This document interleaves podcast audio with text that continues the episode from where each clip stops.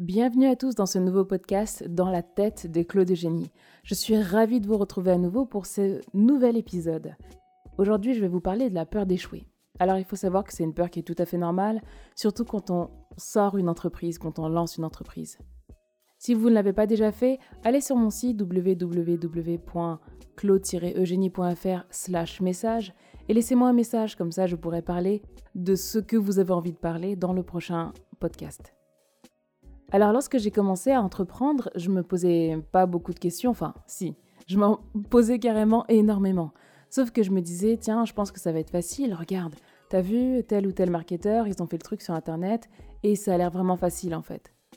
Du coup, je me dis, pas de souci, j'ai juste à faire ce qu'ils veulent euh, que je fasse, et ça ira. Tu fais quoi? Tu fais un tunnel de vente, tu mets un truc à vendre, et ça y est, boum, tu vas gagner. Sauf que, au fur et à mesure du temps, j'ai compris que être entrepreneur, c'est avant tout un état d'esprit plutôt que de simples actions. Je vous explique. Quand on a été très longtemps salarié, on a été habitué à exécuter des ordres.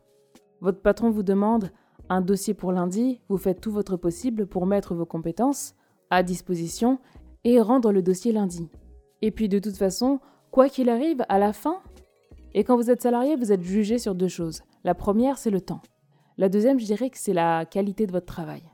Mais la qualité, on la regarde souvent en deuxième. Au départ, on vous demande d'abattre énormément de quantité dans un temps limité. Résultat, on peut très rarement parler d'échec en entreprise, sauf si vous vous êtes carrément planté et que vous n'avez pas rendu le dossier à temps, des choses comme ça. Tout ce que vous avez à faire, on va dire, dans le cadre du salariat, c'est faire ce qu'on vous demande, ou être présent, être là où vous devez être au moment où vous le demande. Quand on passe de salarié à entrepreneur, c'est là que les choses se compliquent. Pourquoi ça se complique? Parce que on pense que ça y est, on est entrepreneur, on peut devenir entrepreneur, ça y est, ça se fait comme ça. Eh bien non, en fait. C'est tout l'état d'esprit qui doit changer. Moi, par exemple, quand j'étais salarié, je m'inquiétais très rarement des chiffres. On va dire que je m'en foutais carrément. Tout ce que j'avais à faire, c'est le travail qu'on m'avait demandé, rendre le dossier, et basta. À la fin du mois, je suis quand même payé, j'ai mon chèque, je paye mon loyer, je m'achète mes petites, euh, mes, petites choses, et euh, le monde va bien, quoi. Et ensuite, je vais au travail et je rêvasse euh, entre midi et deux à mes prochaines vacances. C'était aussi simple que ça. Sauf que, bon, j'étais chef de projet, donc on s'intéressait aussi un petit peu à certains chiffres, et euh, j'ai remarqué que, bon, dans mon métier, on demande énormément ce qu'on appelle des KPI, c'est-à-dire les indicateurs chiffrés pour pouvoir mesurer euh, telle ou telle chose par rapport à ce dont quoi vous travaillez. On va pas parler chiffres aujourd'hui, je vous le rassure. Et quand vous avez des collègues, bon, bah, certains deviennent vos amis, certaines deviennent vos alliés, d'autres vos ennemis, et euh, vous continuez votre petite vie tranquille à exister pour faire grandir progressivement la société. Mais vous n'êtes pas réellement impliqué tant que ça, parce qu'à la fin, vous savez que vous serez payé plus ou moins. La seule chose que vous craignez, c'est si vous avez un CDD ou, euh, ou un petit boulot, vous êtes déjà dans votre tête à la recherche d'un autre petit boulot. En CDI, en général, vous dites, ouais, il faut que j'arrive à à maintenir ma période d'essai. J'ai pas envie que de me faire virer avant de la fin de ma période d'essai. Et puis basta, quoi. C'est tout. Un entrepreneur, ça n'a rien à voir. Un entrepreneur se fixe des objectifs et derrière cherche vraiment à, se surpasser, mais est toujours constamment en train de regarder la route, mais en train de regarder à gauche et à droite pour voir s'il y a d'autres personnes qui sont devant lui, qui le dépassent, etc. Qu'est-ce que ça signifie? Ça signifie que vous allez regarder vos concurrents, vous allez voir, tiens, ben lui, il a 10 000 followers sur Instagram, lui, il a 15 000 abonnés sur sa chaîne YouTube, etc. Et là, vous allez commencer à vous intéresser aux chiffres. Et là, vous allez commencer à penser un petit peu comme un entrepreneur. C'est-à-dire, vous allez vous dire, bon ok, il faut que je fasse le plus gros chiffre possible, parce que c'est à ça qu'on va mesurer la santé de mon entreprise, tout simplement. Alors qu'au fond, si vous ne regardez que les chiffres, c'est-à-dire que le nombre de personnes qui viennent, etc., vous regardez simplement un aspect du jeu d'échecs. Pourquoi je parle de jeu d'échecs? Parce que un entrepreneur, c'est quelqu'un déjà qui a l'état d'esprit et ensuite qui est suffisamment alerte et qui a une bonne stratégie pour pouvoir avancer, avoir une vision et avoir même trois coups d'avance sur sa société ou par rapport à ses concurrents. Réussir dans son entreprise, c'est mettre son savoir-faire, pas ses compétences, je dirais son savoir-faire. Euh, les compétences, euh, j'entends souvent quand j'étais salarié, oui, il faut monter en compétences, il faut monter en compétences. Mais on vous demande souvent de monter en compétences sur des choses que vous ne maîtrisez pas forcément de base. Vous n'êtes pas forcément à l'aise avec certaines choses, mais euh, on vous demande de travailler ça pour monter en compétences là-dessus. Et on va vous noter sur la potentielle montée en compétences sur une chose qui ne vous ressemble pas du tout. Quand vous êtes entrepreneur, la différence c'est que là, vous pouvez mettre votre savoir-faire et non vos compétences à l'œuvre et au service de votre entreprise. Et ça, c'est juste hyper important. Parce que c'est votre savoir-faire qui fera toute la différence. Pour moi, qu'est-ce qu'un savoir-faire? Pour moi, un savoir-faire, oui, certes, c'est d'abord des compétences, mais c'est aussi, c'est qui vous êtes dans la compétence. Si vous vous regardez quand vous étiez enfant, il y a des choses que vous aimiez naturellement faire. Ou même quand vous étiez adolescent, il y a des choses qui étaient beaucoup plus naturelles pour vous. Ou parce que votre corps est construit pour ça. Par exemple, vous avez peut-être un, corps assez souple et donc vous êtes fait pour la gymnastique. Et donc si vous vous mettez à faire de la gymnastique, vous allez exceller peut-être plus rapidement que les autres. Pourquoi? Parce que vous êtes déjà ce que vous voulez faire en fait. Et le savoir-faire, c'est ça, il y a aussi une part de savoir-être. Savoir-faire, c'est être déjà ce qu'on veut faire. Donc là, mettez sur pause et demandez-vous, qu'est-ce que je sais faire? Et au-delà de ça, qu'est-ce qui est cohérent avec qui je suis? Moi, par exemple, j'ai pu euh, apprendre que j'étais hyper bavarde. bon, je ne l'ai pas appris comme ça, bien entendu. Euh, je m'en suis rendu compte euh, au fur et à mesure de mes interactions avec les autres que j'étais quelqu'un, je suis quelqu'un de très bavarde. Donc j'aime parler, déjà, c'est qui je suis.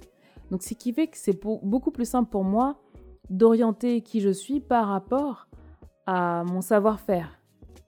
Donc ce qui fait que c'est beaucoup plus simple pour moi quand je cherche ce que je suis capable de faire assez facilement. Certaines personnes parleront de talent, etc. Là, on va vraiment rester sur des choses un peu plus tangibles. J'aime le mystique, mais là, on va rester sur du tangible. Donc imaginons, voilà. Donc moi, je sais parler. Et euh, je vois ça, je dis, ok, d'accord, qu'est-ce que je peux faire avec cette compétence? Bah, ça peut être la vente, ça peut être euh, euh, la prospection, des choses comme ça. Bref, c'est à moi de voir ce dans quoi je, suis le plus à l'aise. Et après, bien sûr, il faut y aller à tâtons. Il faut se dire, OK, qu'est-ce que j'aime faire? Et après, vous vous testez. Vous testez telle ou telle activité et vous voyez là où vous vous sentez le mieux. Là où le temps ne passe plus, c'est là où vous vous sentez bien. Mais parler et transmettre, ce sont des choses que j'adore. Donc là, il est là mon savoir-faire. J'ai un autre savoir-être, savoir-faire, slash savoir-faire, c'est euh, le fait de pouvoir décortiquer les schémas de pensée. J'aime bien faire ce qu'on appelle du reverse engineering, c'est-à-dire de d'inverser quelque chose, si vous voulez, de, de déconstruire quelque chose pour comprendre comment il a été construit. Et quand je dis ça, je ne parle pas forcément que des outils, des choses comme ça, mais je parle aussi des, euh, des stratégies, les stratégies de mes concurrents, euh, les stratégies aussi de d'autres personnes que je regarde, les stratégies de pensée aussi, les mécanismes de pensée. J'adore savoir pourquoi tu as été amené à penser de telle manière. Qu'est-ce qui s'est passé dans ton cerveau pour que tu puisses répondre telle ou telle chose ou que tu puisses agir de telle manière. Et ça, ça me fascine en fait. Donc je prends toutes les choses de qui je suis pour pouvoir savoir quel est mon savoir-faire naturel. Après, bien entendu, il faut arriver à transposer ça dans la vie académique et vie sociale que nous connaissons pour savoir, ok, dans quel domaine je peux mettre mon savoir-faire à contribution pour pouvoir vendre un maximum, pour pouvoir euh, en faire une profession et me nourrir grâce à qui je suis. C'est pour ça qu'on est tous différents. Et là, cette différence, en fait, que, que nous implémentons, que nous sommes, nous permet justement de pouvoir cibler tout un tas de personnes différentes et de pouvoir avoir une aura et une, une personnalité unique pour pouvoir aider les uns ou les autres. Si vous regardez par exemple la plupart des gourous euh, du développement personnel que vous regardez, chacun a une compétence différente. Et vous ne vous sentirez pas de la même manière avec un Tony Robbins ou avec une autre personne par exemple. À vous de, compléter euh, le nom qui vous vient en tête à ce moment-là. Mais tout ça pour vous dire que vous avez une unicité qui est une empreinte en fait, une empreinte unique qui fait que c'est vous dont on a besoin en fait. Donc forcément, Vu que vous avez une empreinte unique, un savoir-faire unique, bien entendu, à un moment donné, vous avez des doutes. Vous dites, mais euh, c'est ce moment en fait où on commence à, manquer de confiance en soi. On se dit, mince, mais euh, euh, j'ai, je me sens pas si bien que ça, j'ai pas confiance en moi. Est-ce que je suis à la hauteur? Est-ce que je suis capable d'eux? Etc. Et aujourd'hui, j'ai relevé 7 points pour pouvoir vous aider à augmenter le niveau de confiance que vous avez en vous. Et au-delà de ça, comment vous Comment changer votre perception des choses sur la peur d'échouer? La première chose à savoir, c'est que vous allez échouer. Ça, c'est indéniable.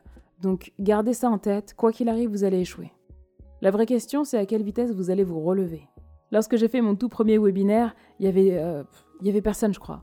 Euh, la seule personne qui avait, c'était mon chéri, parce que je lui avais demandé d'être là en parallèle pour pouvoir contrôler le webinaire, pour voir s'il n'y avait pas de soucis de son, etc. Et un ami à qui j'ai demandé de venir.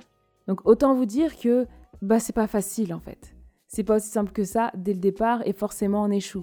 Et c'est là où on doit se remettre en question. C'est là où on doit se dire ok, mais qu'est-ce que j'ai pas fait, qu'est-ce que j'aurais dû faire, etc. Et c'est parfois toutes ces questions qui vous créent un poids mental sur le cerveau. Et c'est là où on commence à baisser les bras parce que le poids de nos propres questions nous alourdit, nous empêche d'avancer. Ce que vous devez faire, c'est ok.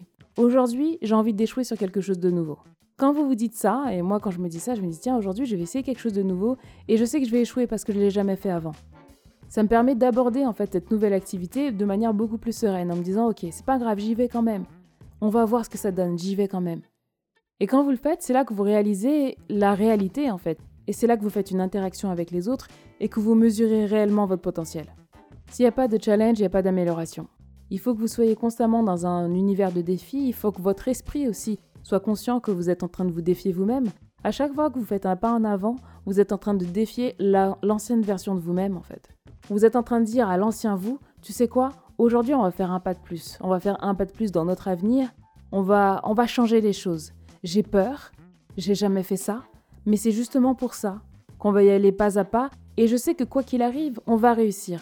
Parce que quand vous regardez votre passé, bah, si vous en êtes là où vous êtes aujourd'hui, c'est que vous avez réussi quelque chose. Au début, vous avez peur, peut-être peur de passer cet entretien, euh, peu importe, mais peut-être peur de parler à ce client, mais aujourd'hui vous avez réussi. Et quand vous vous êtes planté, quand vous vous êtes trompé de chemin, que vous vous êtes perdu, et vous réalisez que, ok, là vous êtes perdu, et si vous êtes perdu, c'est que vous n'êtes pas sur le bon chemin. Ça veut dire qu'il y a sûrement un meilleur chemin qui se propose, et vous allez aller vers ce meilleur chemin-là. Donc petite astuce pour vous, vu qu'on prend souvent nos décisions sur des actions passées, ce que je vous invite à faire, c'est plonger dans votre propre futur. Plonger à 3 mois devant vous, à 1 an à 6 mois, à 4 ans, 10 ans, peu importe, c'est vous qui voyez. Plongez devant vous dans votre futur et dites-vous qu'est-ce que j'aurais dû mieux faire par le passé. Sachant que le passé à ce moment-là, ben, c'est votre présent actuel. En faisant ça, vous allez pouvoir prendre du recul en fait sur qui vous êtes parce que vous savez, quand vous êtes vous-même dans la mélasse, il est très difficile de pouvoir s'en sortir seul. Et alors que quand vous prenez du recul sur la situation des autres, par exemple un ami vient vous voir et vous dit tiens, là j'ai des problèmes par rapport à ça, et vu que vous n'êtes pas dans ces problèmes, vous n'êtes pas englué par ces émotions. Résultat, vous arrivez clairement à prendre des décisions, à lui conseiller un chemin à prendre. Et c'est ça qu'on va faire avec vous-même. Vous devez être votre propre meilleur ami. Regardez-vous dans un an et dites-vous, ok, mais qu'est-ce que tu aurais dû faire à ce moment-là? Là où tu avais cette opportunité, est-ce que tu aurais dû la prendre? Est-ce que tu aurais dû aller parler à telle personne?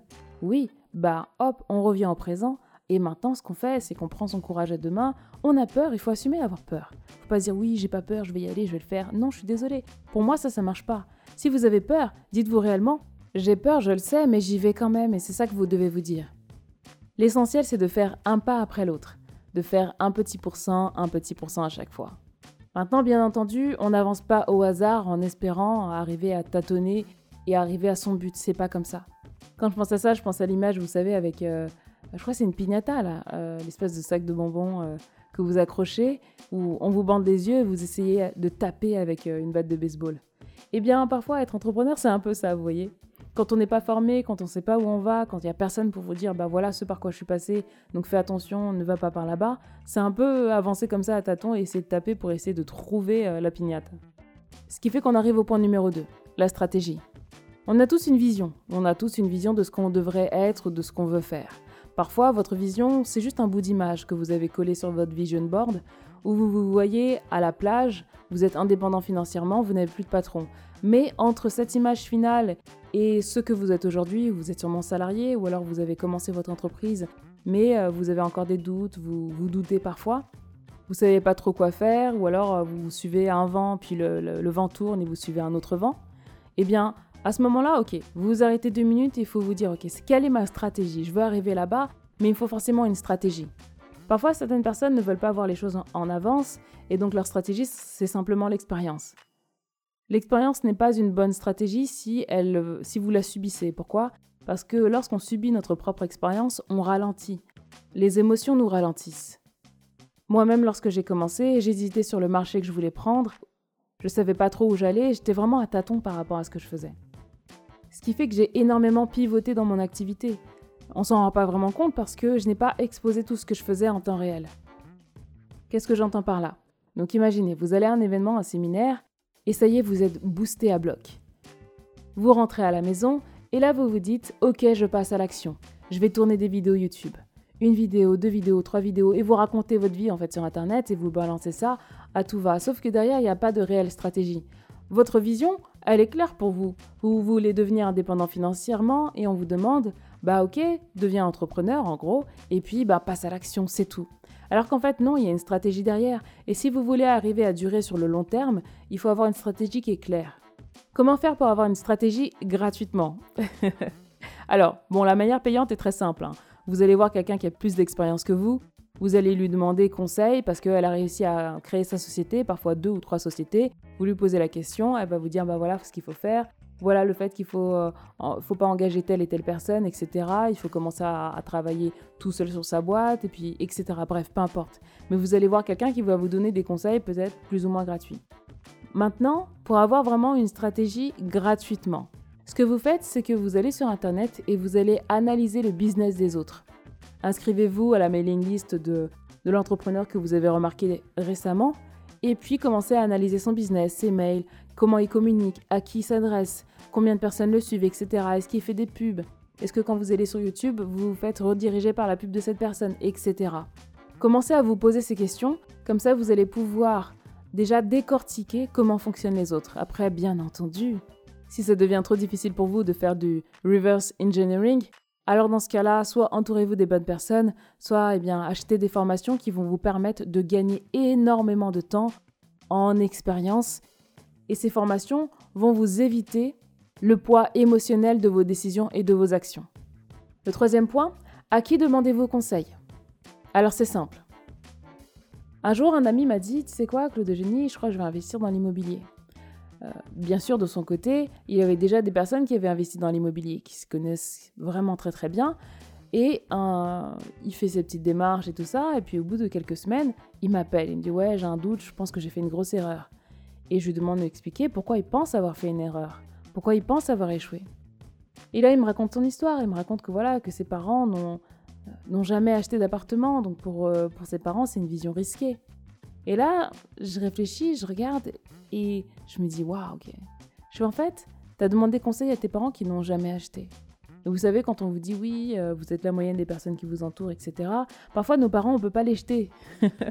on les aime, c'est nos parents. Mais parfois, ils sont pas câblés comme nous, ils connaissent pas notre univers. Encore moins parfois notre conjoint.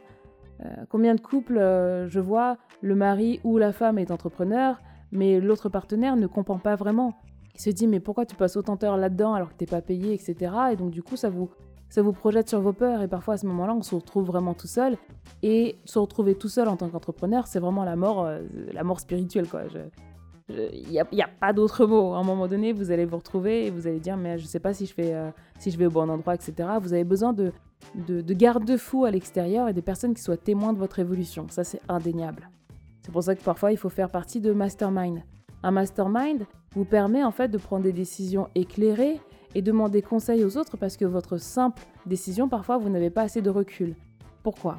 Parce qu'en fait, quand on prend une décision, on implique deux choses. Parfois la logique et également l'émotion en même temps.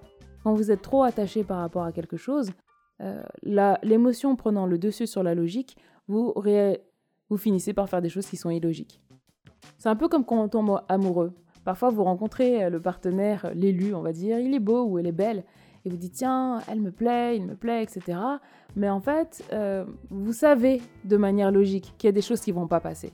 Sauf que l'émotionnel est tellement fort, le désir est tellement puissant qu'à ce moment-là, bah vous dites non, c'est pas grave. Tu sais quoi? C'est pas grave. J'y vais quand même. Et là après, au bout de deux mois, trois mois, six mois, je sais rien, un an, vous vous réveillez et vous vous dites mais oh bon sang, j'aurais dû écouter mon instinct, j'aurais dû ah, je savais qu'il fallait pas que je me mette avec cette personne. C'est pareil en business. En business, quand vous vous êtes pas écouté de manière logique et que vous vous êtes basé juste sur votre ressenti, parfois il se peut que vous fassiez des erreurs. Je dis bien parfois parce que c'est pas toujours le cas. Parfois, votre intuition, la logique, l'intuition et l'émotion sont liées et sont ensemble et vont dans la même direction. Et là, vous foncez, vous y allez parce que tout est, tout est aligné, donc c'est bon. Parfois, l'émotion vient occulter votre, la logique et la logique fait que euh, elle a raison en fait, cette logique à ce moment-là. Donc pour vous, il vous faut absolument suivre ce chemin-là et pas un autre. Donc faites attention en fait à qui vous demandez conseil. Parfois, c'est, euh, c'était quoi le truc? C'était euh, un, homme, marié ne va pas demander des conseils sur son mariage à, à une amie qui a divorcé quatre fois, par exemple. Ça ne peut pas marcher. Si vous voulez être entrepreneur, ne demandez pas conseil à un salarié. Demandez conseil à un autre entrepreneur. Si vous voulez investir dans l'immobilier, demandez conseil à quelqu'un qui a déjà investi dans l'immobilier. Pas quelqu'un qui n'a jamais investi et qui a peur de ça, ou qui vous voit comme l'élite riche ou je ne sais quoi, ou qui vous voit euh, en se disant tiens, telle personne fait du profit sur les autres. Un peu comme vous savez, après là c'est un autre débat, mais les personnes qui sont aujourd'hui millionnaires, etc. Et parfois on dit ouais machin, t'as vu, euh, il est millionnaire, c'est n'importe quoi, euh, ouais c'est à cause de lui qu'il y a des pauvres. Non, pas du tout. C'est qu'une voir qu'une partie des choses, c'est à cause d'un mindset entre guillemets de pauvre qu'on reste pauvre. Alors que quand vous commencez à penser à l'argent de manière positive et à dire, OK, comment je peux faire venir plus d'argent vers moi L'argent, c'est un simple échange entre une valeur monétaire et une valeur, on va dire, euh, spirituelle. Quand je dis spirituelle, c'est plutôt le savoir-faire. Vous savez être quelqu'un, vous savez faire quelque chose et vous donnez la valeur de qui vous êtes à quelqu'un moyennant de l'argent. Et après, les stratégies que vous allez mettre en place vont faire arriver vers vous plus ou moins d'argent en, fonction en fonction de ce que vous allez faire. Le point numéro 4, avez-vous le bon état d'esprit? Qu'est-ce que ça signifie? Est-ce que vous êtes un salarié ou est-ce que vous êtes un entrepreneur? Dernièrement, on me disait Ouais, Claude Génie, si tu fais une formation, il faut la vendre euh, super cher, un prix, euh, je sais plus trop combien. Et moi, j'étais là, j'hésitais, je me dis Mais euh, je sais pas, je sais pas du tout à combien je dois la vendre, etc. Blablabla. Bla bla, je... je doutais. Et je me suis dit Tiens, bah, je vais faire un petit truc en fait. Et c'est là j'ai réalisé que je suivais certaines personnes qui faisaient des petites formations. C'est pas mauvais de faire des petites formations. Mais en fait, je réalise que quand on fait des petites formations dès le départ, on pense en fait comme un, comme un salarié. Moi, je pensais comme un salarié. Je me dis, tiens, ben, je vais faire un taf de salarié en fait. Je vais me vendre un petit peu, je vais faire un petit truc. Et je pense que je mérite pas autant que ça. Et vous savez, quand on est entrepreneur, il y a ça. C'est un, je pense que je mérite pas autant ou je sais pas si je dois faire ceci ou cela, ou alors je suis pas légitime. Il y a plein de pensées en fait qui vous viennent en tête parce que vous n'avez pas réellement mesuré votre savoir-faire. Et deux, quand vous le mettez sur le marché, vous avez du mal à mesurer votre potentiel et votre valeur, à identifier en fait la valeur de ce que vous proposez dans, dans les yeux des gens. Par exemple, si vous faites à manger, vous faites goûter à quelqu'un, la personne si elle adore, vous allez voir sur son visage si elle adore. A contrario, si vous lui faites à manger et qu'elle fait une petite moue un peu de travers, et là vous sentez, vous voyez qu'en fait elle n'est pas vraiment fan de votre plat. Et c'est là où vous allez vous poser la question, ok, est-ce que ce que j'ai fait, ça a vraiment plu? C'est là, qui, là que vous voyez la vérité en face, on va dire. Sauf que dans le milieu de l'entrepreneuriat, c'est un peu comme dans le milieu de la musique. Il y a plein de chanteuses, chanteurs, etc. Mais tout le monde se regarde de travers, on va dire. A à la fois, vous avez les vrais amis, ceux qui, ceux qui aiment votre talent et qui sont amis avec vous pour qui vous êtes. Ceux qui vous regardent de côté, qui aimeraient faire un featuring avec vous en entrepreneuriat, on dit ouais, j'aimerais faire un, témoignage avec toi, des trucs comme ça et tout, c'est un peu le featuring, on va dire, de l'entrepreneur. Euh, ouais, j'aimerais bien te faire euh, une interview. Et donc là, on va t'interviewer, mais en gros, l'interview, c'est il y a deux buts. Le premier, c'est j'ai envie de te connaître et j'ai envie de partager tes idées à ma communauté. Et le deuxième, c'est parfois, oh, t'as tellement de communauté que j'aimerais aussi briller dans ta communauté. Tu vois ce que je veux dire? Parfois aussi, vous avez les entrepreneurs qui se sourient à base de, un peu comme les chanteurs et chanteuses, à base de Oh ma chérie, ça va? Oh ça, je trouve ça mais tellement insupportable. Euh, quand on se regarde et tout machin, en mode ouais, t'es entrepreneur, moi aussi et tout, et puis après, euh, les gens parfois se lâchent des compléments pour se soutenir les uns les autres parce que vous avez besoin de briller auprès de, de certains. Mais parfois, il faut arriver à faire le tri entre les vrais compliments et les faux compliments qui sont là juste pour vous booster ou juste pour dire ah bah tu m'as demandé un compliment, je vais te rendre un compliment quoi. Pourquoi je dis tout ça? Je dis tout ça parce que parfois, si on est noyé dans les, dans les faux commentaires compliments euh, et qu'on se dit ah je suis génial, je suis génial, je suis génial, mais basé sur des, sur des choses qui sont légèrement en distorsion par rapport à la réalité, eh bien on se retrouve à passer à côté de son réel savoir-faire.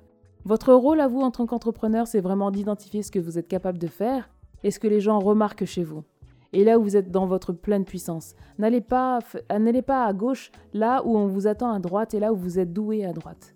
N'allez pas sur un marché parce que tout le monde y va. N'allez pas par exemple faire du dropshipping parce que c'est des trucs en, à la mode et que derrière, euh, pour dropshipping, pour ceux qui ne connaissent pas, allez vous renseigner. Donc n'allez pas faire du dropshipping parce que voilà, c'est à la mode et qu'au final, en fait, vous n'êtes pas heureux là-dedans. Non, l'idée, c'est vraiment de rester toujours dans son savoir-faire et dans votre zone de bonheur. Et là, vous serez vraiment au poil. Donc votre état d'esprit, c'est vraiment le capitaine à bord. Si votre état d'esprit n'est pas d'équerre, si vous ne savez pas réellement ce que vous voulez faire de votre entreprise, là où vous voulez aller, qui vous êtes, votre valeur, euh, la valeur ajoutée que vous avez à offrir au monde, si vous n'êtes pas au courant de tout ça, eh bien vous allez aller dans le mur. Ça, je, je vous garantis. Vous allez échouer et quand vous allez échouer, là vous allez vous arrêter en disant Ah, je crois que je suis pas fait pour ça. Ou alors là, vous allez faire Ah, j'arrête tout, je suis en burn-out. Moi, mon but, en fait, le but dans ce podcast, et encore une fois, je vous le dis, allez sur www.claude-eugénie.fr slash message. Euh, je vous parle de ça, mon site n'est pas encore terminé, j'ai encore plein de choses à faire. Mais euh, j'ai pas peur. Maintenant, j'ai plus peur, en fait. J'assume et je dis, OK, mon site n'est pas fini, c'est pas grave. Mais allez sur cette page-là, laissez-moi un message. Je serai ravi de l'écouter et pouvoir faire un autre podcast pour pouvoir répondre à vos questions. Donc, l'état d'esprit, le capitaine à bord. Si vous entretenez pas votre état d'esprit, vous êtes mort dans le générique. Numéro 5, le temps de cuisson. J'aime bien celui-là en fait. Pourquoi je parle de temps de cuisson? C'est-à-dire, il y a des gens qui s'imaginent le jour au lendemain ils vont devenir riches. Du jour au lendemain ils vont devenir un entrepreneur reconnu et tout ça. Non, il y a des choses qui prennent du temps. Et le temps il se mesure. Vous pouvez pas être connu du jour au lendemain, même si vous payez je ne sais pas combien en pub Facebook. Il y a le temps, certes, il y a le talent, il y a des choses qui prennent du temps à maturer. Euh, vous pouvez pas apprendre une langue du jour au lendemain. Moi, par exemple, en ce moment, je suis en train d'apprendre le portugais, mais je fais 30 minutes par jour, pas plus. Parce que il faut le temps, il faut laisser le temps au cerveau de se reposer, de, de passer, en fait, comment vous expliquer De passer les informations qui sont en mémoire vive dans la mémoire à long terme. Et ça, ça prend du temps. Ça prend surtout de la régularité. Ce qu'il faut faire, en fait, c'est être régulier. Comme vous pouvez pas avoir un corps hyper musclé, en une journée, ce n'est pas possible. Donc, il y a un temps de cuisson à respecter. Pour l'entrepreneur, c'est exactement pareil. Sauf que l'entrepreneur, c'est beaucoup plus flou, c'est abstrait. On ne sait pas quand est-ce qu'on va devenir célèbre. On ne sait pas quand est-ce qu'on va avoir un million de clients, qu'on va faire un million de chiffre d'affaires. C'est pas évident, c'est pas clair. Parce qu'il y a plein de données qu'on ne maîtrise pas. Et au-delà de ça, il y a des données qu'on ne connaît pas. Est-ce que je dois lancer une chaîne YouTube? Est-ce que je dois faire un podcast? Est-ce que je dois faire euh, des articles? Parfois, on veut tout faire, sauf que à, à terme, vous réalisez que vous n'êtes pas à l'aise en vidéo YouTube. Donc pourquoi continuer à faire des vidéos alors que vous n'êtes pas à l'aise en vidéo? Peut-être faire juste des audios et vous mettez vos audios sur YouTube par exemple. Vous voyez ce que je veux dire? Donc respectez le temps de cuisson. Quand vous faites euh, votre podcast et autres, ça prend un certain temps. Ben, il faut le monter après. Et ça aussi, ça prend du temps. Après, il faut que les gens le consultent. Il faut que les gens soient aussi dans une phase de leur vie où ils, se disent tiens, j'ai envie de faire changer les choses, donc je vais me renseigner sur certains sujets et tiens, je vais tomber sur Claude de Génie. C'est pareil pour vous. Respectez le temps de cuisson. Vous n'allez pas devenir riche du jour au lendemain. Oubliez les discours qui disent que vous n'êtes qu'un seul tunnel de la richesse, c'est pas possible, ou de l'indépendance financière. C'est pas en faisant un produit que vous n'avez pas encore commencé à écrire que vous allez vendre euh, X 1000 euros. Et je dis ça, bien entendu, moi je ne l'ai pas fait, mais je vous dis ça parce que, à et à mesure, c'est la réalité, et j'ai remarqué que d'autres aussi pensent ça. Ça demande un travail fou. Mais il faut avoir conscience de ce travail. Et derrière, si vous faites le travail qu'il faut, ça paye immédiatement. Aujourd'hui, par exemple, j'ai accumulé tellement de coaching et tellement de, références, on va dire, je, me suis habituée maintenant à mon savoir-faire, je sais ce que je suis capable de faire, que demain, je peux animer très très facilement une conférence de deux heures ou un atelier d'une journée. Par contre, je sais que certains d'entre vous ne sont peut-être pas capables de le faire parce qu'ils n'ont pas l'habitude de le faire. Moi, demain, je peux faire un concert devant 40 personnes, sans problème. Donc c'est votre savoir-faire s'il est bien renforcé, s'il est travaillé avec le temps, donc si le temps de cuisson est respecté, c'est là où vous serez mûr et là où vous serez capable de, de faire les choses entre guillemets en un clin d'œil. Et les gens vous voient arriver en disant Oh, mais on le connaissait pas avant, il sort d'où? Et là, euh, oh, potentiel de dingue, et on se dit Waouh, mais euh, c'est un truc de fou et tout. Euh, cette personne, est, regarde comment elle est talentueuse, et bam, du jour au lendemain, vous, êtes, vous faites un effet viral et vous avez 10 000 followers, j'en sais rien. Mais ça, personne n'a vu le temps de cuisson. Vous étiez en train de faire cuire le, gâteau dans le four pendant 5 ans, par exemple, et ensuite vous sortez votre livre, vous sortez votre, votre super conférence, votre super album, je ne sais pas ce que vous faites. Et derrière, les gens se l'arrachent, parce que le truc est prêt, il est frais et vous connaissez pas. Ensuite, le sixième point, quelle est votre attitude au jeu? Moi, j'ai joué hier à Puissance 4 avec ma sœur et je peux vous dire que j'ai dû perdre. On a dû faire peut-être 50 parties, j'ai dû en gagner 4.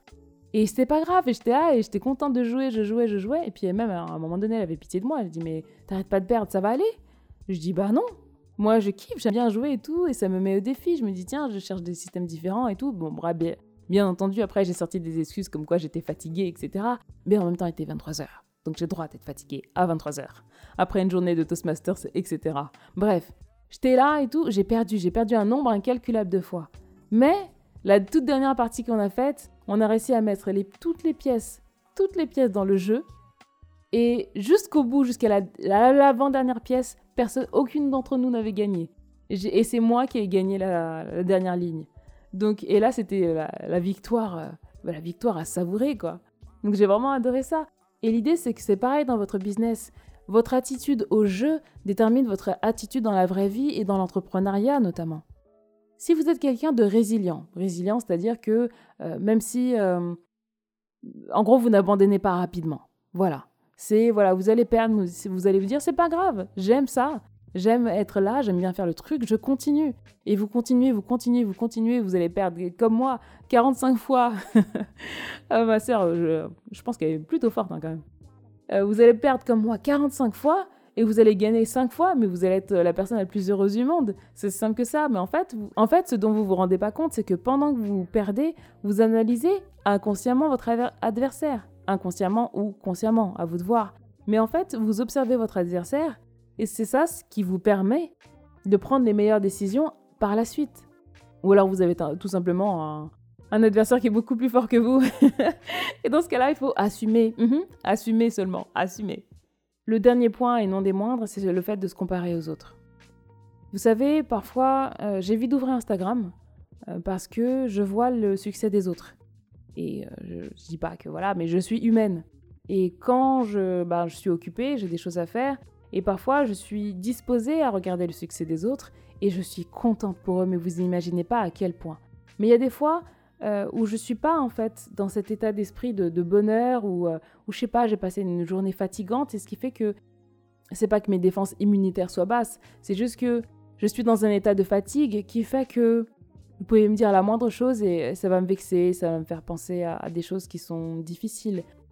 Alors là, petit conseil pour vous, et je vous invite à le noter, à chaque fois que vous faites quelque chose, essayez d'avoir en pleine conscience votre, euh, votre humeur. Dans quelle humeur êtes-vous? Si vous êtes de bonne humeur, nickel. Vous pouvez tout affronter, vous pouvez regarder le travail des autres, vous allez être heureux pour eux. Si vous êtes de mauvaise humeur et que vous commencez à regarder le travail de vos concurrents, vous allez vous projeter vos propres peurs comme dans un film dans votre tête. Et c'est juste hyper normal et hyper naturel.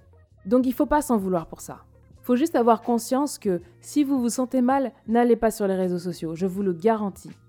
Parce que ça va vous faire ralentir. Moi, je l'ai déjà vécu, et le simple fait de regarder le succès de quelqu'un d'autre alors que moi-même j'étais dans une phase descendante dans mon humeur, eh bien là, ben, je n'ai pas pu réellement avancer sur mon business, je me suis braqué, et j'ai perdu deux jours comme ça. Donc vous vous sentez bien? Regardez vos concurrents, allez parler aux autres, allez au devant. Rencontrez des entrepreneurs, créez votre réseau. Vous vous sentez mal? Restez enfermé chez vous, en mode cocooning. Apprenez à aimer ce que vous faites. Reposez-vous. Votre corps est le parfait indicateur qui vous montre en fait ce que vous devez faire ou ne pas faire. Si vous êtes très fatigué, vous n'allez pas vous mettre à, faire du sport. Ce moment-là, c'est fait pour vous reposer, c'est hyper important. Quand vous vous sentez mieux, créez quelque chose. C'est dans ces phases de montée en puissance que vous allez créer des choses incroyables. Et ce qui est bien en fait, c'est que quand vous vous sentez bien, ça va agir sur votre mental. Et ça va vous rendre beaucoup plus résilient, plus fort, et si vous échouez, vous allez y arriver. Si vous êtes fatigué, vous vous retrouvez dans un moment où vous échouez. Ce que vous faites, vous vous êtes comparé à quelqu'un et tout, et là vous commencez à vous mettre en PLS parce que vous dites Ah non, qu'est-ce qui m'arrive? Non, regarde, t'as vu lui, il a fait un événement, elle, a fait ceci, machin, regarde, elle a sorti une vidéo sur YouTube, moi j'y arrive pas à faire, tout, machin, alors j'ai une matos, etc. Blablabla. Bla, bla. Bref, bla bla bla, on est bien d'accord.